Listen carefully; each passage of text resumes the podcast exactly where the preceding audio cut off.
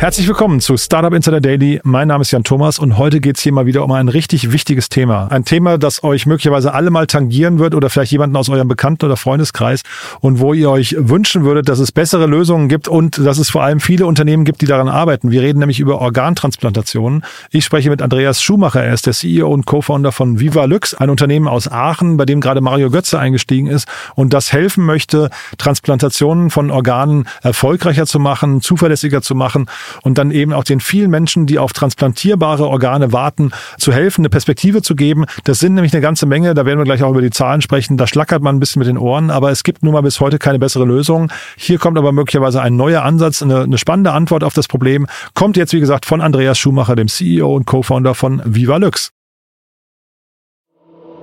Startup Insider Daily. Interview. Cool, ja, ich bin verbunden mit Andreas Schumacher, CEO und Co-Founder von Vivalix. Hallo Andreas. Hallo Jan. Ja, tolles Versprechen äh, und äh, spannend. Wir sind über euch gestolpert, weil A, ihr macht was Spannendes, aber Mario Götze ist bei euch eingestiegen. Das finde ich, da habe ich gedacht, das ist ja, ist ja äh, vom Thema her relativ interessant. Äh, hätte ich nicht gedacht. Erzähl doch mal, was ihr macht. Genau, sehr gerne. Ähm, Im Grunde starten wir damit, dass aktuell weltweit es viele Menschen gibt, die allein, dass sie Organversagen haben. Und als einzige echte Lösung bleibt die Transplantation. Davon gibt es allerdings viel zu wenig von diesen Spenderorganen, weshalb über eine Million Menschen weltweit auf den Wartelisten stehen. Und Vivalix hat nun eine Lösung entwickelt, um Spenderorgane zu revitalisieren und damit die Vitalität und die Anzahl der Spenderorgane für die Transplantation zu erhöhen. Das führt letztlich dazu, dass wir ganz konkret Menschenleben werden retten können. Hm. Ist immer erstmal cool, ne? wenn man so an Sache arbeitet, die halt wirklich so Impact hat und, und Purpose. Wo, wo, wo steht ihr da heute gerade? Also ist das quasi noch Zukunfts Zukunftsmusik oder seid ihr da schon in der quasi in der Markteinführungsphase? Genau, wir haben vorklinisch gezeigt, dass die Technologie als solche funktioniert und dass wir Organe wirklich revitalisieren können. Organe, die heute nicht transplantierbar sind, zum Teil eben wieder transplantierbar werden mit unserer Flüssigkeit. Und der nächste Schritt sind dann Zulassungsstudien, die dann offiziell notwendig sind, um eben in die Märkte einzutreten. Wenn du sagst, mit eurer Flüssigkeit revitalisieren, das, das klingt für mich ein bisschen nach Magie fast oder so Hexerei. Ähm, wie funktioniert das technisch? Genau, man könnte, ich glaube, eine gute Metapher ist der menschliche Körper und die Ernährung. Wenn ein Körper mangelernährt ist, dann kann er trotzdem satt sein, aber er hat nicht die richtigen Nährstoffe etc.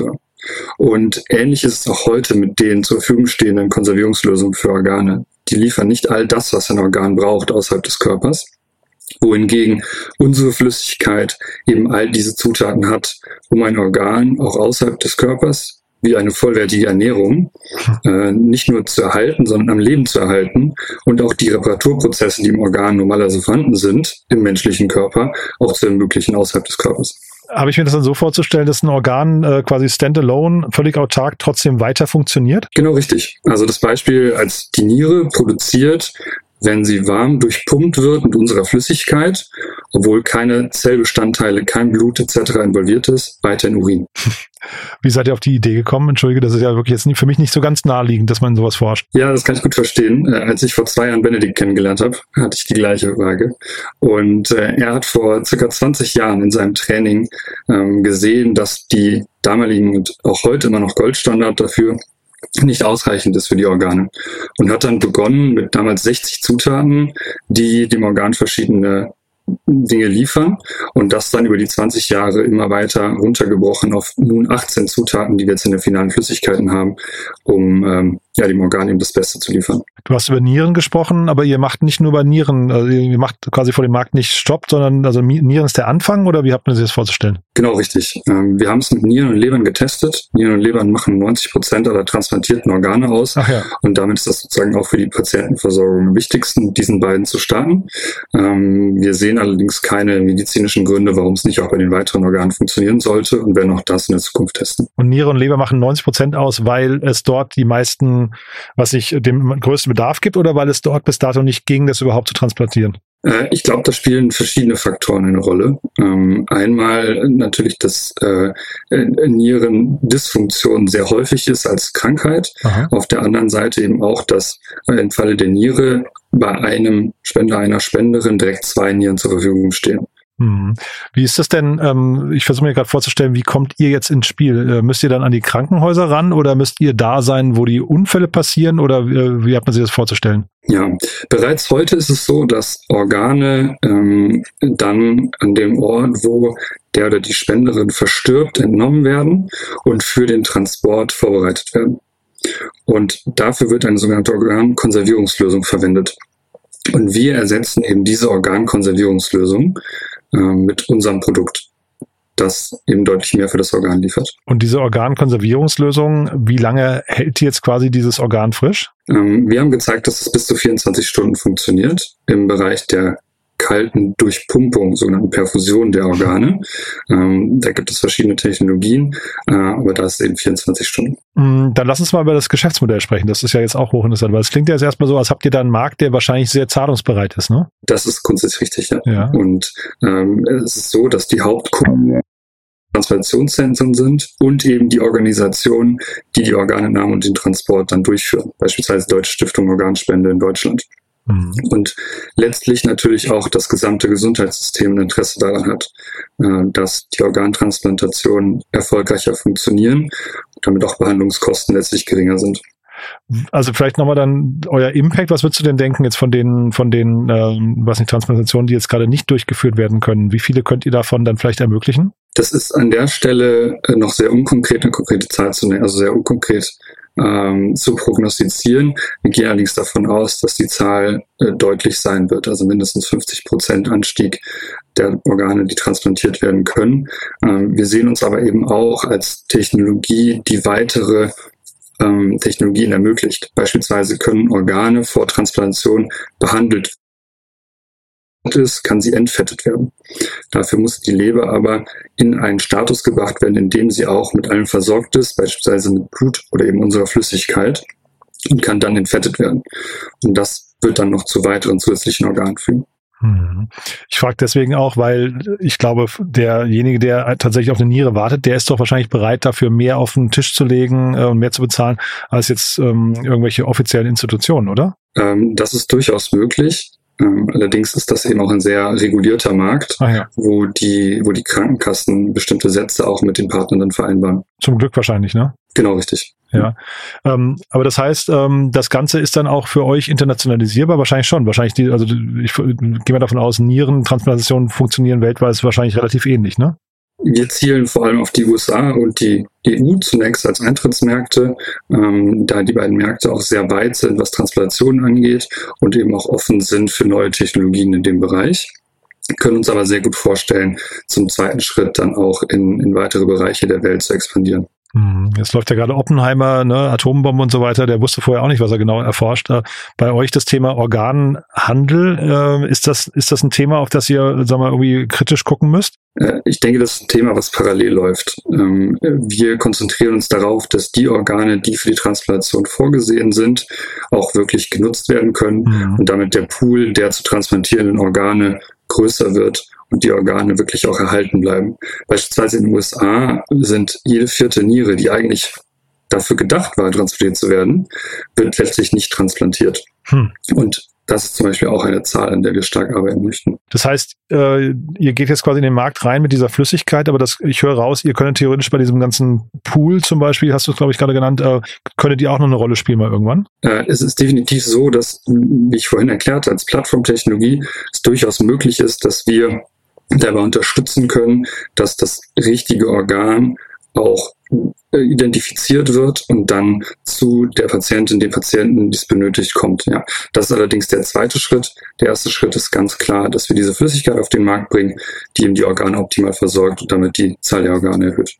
Hm. Jetzt habe ich ja eingangs gesagt, Mario Götz ist bei euch eingestiegen und das musst du mir jetzt mal erklären. Wie, wie habt ihr euch denn kennengelernt? Wie hat ihr denn äh, Gefallen an dem Thema gefunden? Ja, da lasse ich ihn ja liebsten selbst sprechen, denn er hat das auf LinkedIn sehr gut zusammengefasst. Aha. Er hat geschrieben, äh, Clement, for me such investments are not only attractive from a business perspective, but it's also great to be able to contribute to something beneficial for society. My latest investment, Vivalix, is such a case and I like their vision. Mhm finde ich, finde ich erstmal super. Das heißt aber, auf der anderen Seite, er hat auch quasi damit durch die Blume gesagt, es muss jetzt gar nicht der große Exit für ihn werden, sondern da geht es eben tatsächlich auch um so ein bisschen Payback an die Gesellschaft. Äh, so verstehe ich sein Statement, richtig. Ja, ne? aber ihr, äh, sagen wir jetzt, ähm, insgesamt träumt wahrscheinlich schon davon, dass das Ganze mal eine große Company wird, oder? Wir sehen natürlich schon, dass äh, umso größer die Firma wird, umso mehr können wir auch der Gesellschaft wiedergeben. Das geht an der Stelle Hand in Hand. Ähm, auf der anderen Seite sind wir auch in Kontakt mit eben den, den Transplantologinnen, die ganz nah am Patienten sind, um immer zu schauen, dass wirklich Patienten geholfen wird und nicht nur das Geschäftsmodell im Fokus steht. Aber wie anfangs gesagt, beides mhm. geht natürlich Hand in Hand. Und was sind jetzt eure nächsten Schritte? Was muss jetzt passieren auf dem Weg zu einer größeren Firma? Das sind die äh, Zulassungsstudien, die passieren müssen. Das heißt, die jeweiligen Märkte geben relativ klar vor, welche Studien sie sehen möchten, um ein Produkt zuzulassen.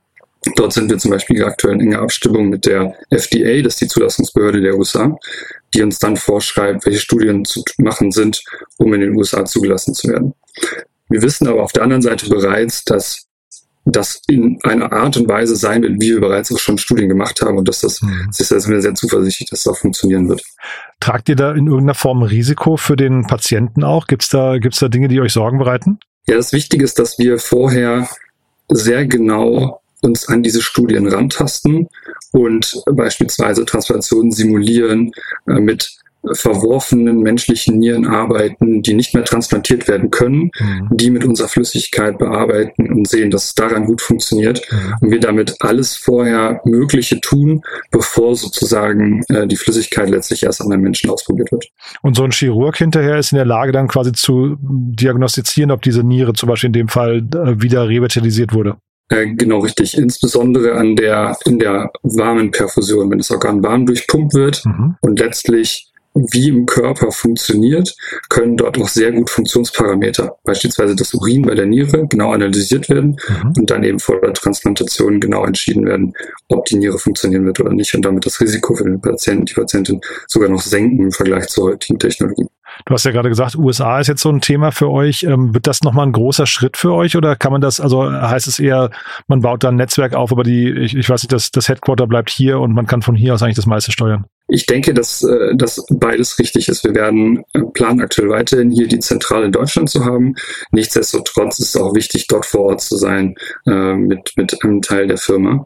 Ähm, wir sind in, in zahlreichen Gesprächen dort mit Stakeholdern, mit Transplantologen und ähm, wir hatten zwar bereits vermutet, dass äh, das ein sehr guter Kontakt wird und dass sie die Daten mögen, ähm, aber es ist noch besser gekommen als gedacht und mhm. wir haben da echt zahlreiche, zahlreiche sehr gute Gespräche jetzt. Mhm. Kann man das, also diese Flüssigkeit vielleicht nochmal ganz kurz, das Produkt, äh, wie leicht kann man das hinterher skalieren? Ist das ein Produkt, das dann irgendwie, wenn es jetzt quasi einmal zugelassen und klinisch getestet ist und so weiter, dass, dass man da in großen Behältern einfach äh, köcheln kann und dann irgendwie im, Gro im Groß, also quasi wie so ein Fertiggericht produziert oder wie hat man sich das vorzustellen? Ja, die Arbeit der letzten Jahre war es, genau das rauszufinden. Was ist der optimale Herstellungsprozess für diese 18 Zutaten? Und das ist uns in den letzten Monaten gelungen, sodass Aha. wir jetzt einen Prozess haben, der sehr gut skalierbar ist und äh, auch in den letzten Chargen immer wieder die konstant gleiche Qualität geliefert hat. Hm. Sag mal was zu Patenten. Ist das Ganze patentierbar oder, oder patenteseitig geschützt? Wir haben ein Patent auf das Produkt. Äh, in den USA ist es auch schon genehmigt. In Europa ist es kurz davor, genehmigt zu werden. Hm. Aber also es gibt quasi kein Risiko an der Stelle mehr. Aus unserer Sicht ist das Risiko damit sehr überschaubar. okay. Was gibt's für, wenn wir schon über Risiken sprechen, was, was gibt's für andere Risiken? Also ich gehe mal davon aus, die Studien, da seid ihr zuversichtlich und das ist auch eine Sache, die könnt ihr wahrscheinlich nicht richtig äh, kontrollieren, ne? aber gibt's andere Risiken? Ähm, es sind die Studien letztlich, äh, wie, du gerade schon sagtest, die sind das Hauptrisiko. Ähm, und ansonsten natürlich das gesamtwirtschaftliche, äh, was wir aktuell sehen, wie sich die Wirtschaft entwickelt, wie die Finanzierung von Startups sich auch entwickelt. Wobei wir da in den letzten Monaten auch gesehen haben, dass überzeugende Geschäftsmodelle sich auch weiterhin finanzieren lassen, so wie wir es jetzt äh, auch geschafft haben. Ich hätte jetzt fast gedacht, dass ihr relativ äh, krisenunabhängig seid, oder? Dass es so ein Thema ist, dass äh, entweder ein Investor hat Spaß dran oder eben nicht, oder? Das ist grundsätzlich richtig und nichtsdestotrotz hören wir auch aus der Szene, dass die LPs der Venture Capital Firmen weniger äh, bereit sind, Geld zu geben in die mhm. VCs und damit natürlich insgesamt weniger Geld bereitsteht. Und äh, da gibt es schon diverse Trickle-Down-Effekte, die natürlich auch uns tangieren letztlich ähm, und damit auch ein Risiko darstellen. Aber wie anfangs gesagt, ich denke, das Hauptrisiko liegt bei den Studien und auch da sind wir sehr zuversichtlich. Mhm. Wer hat denn neben Mario Götze noch investiert? Ähm, das ist zum einen der Angel Fund Angel Invest aus Berlin mhm. als institutioneller Investor und dann eine Reihe von Business Angels. Einmal ein Life Science Unternehmer, der ein großes deutsches Life Science Unternehmen ähm, innehat und auch führt. Wir haben Experten aus dem Bereich der Transplantologie, die investiert haben und weitere Business Angel. Mhm. Also noch keine Strategen. Ja, keine Strategen an der Stelle. Mhm.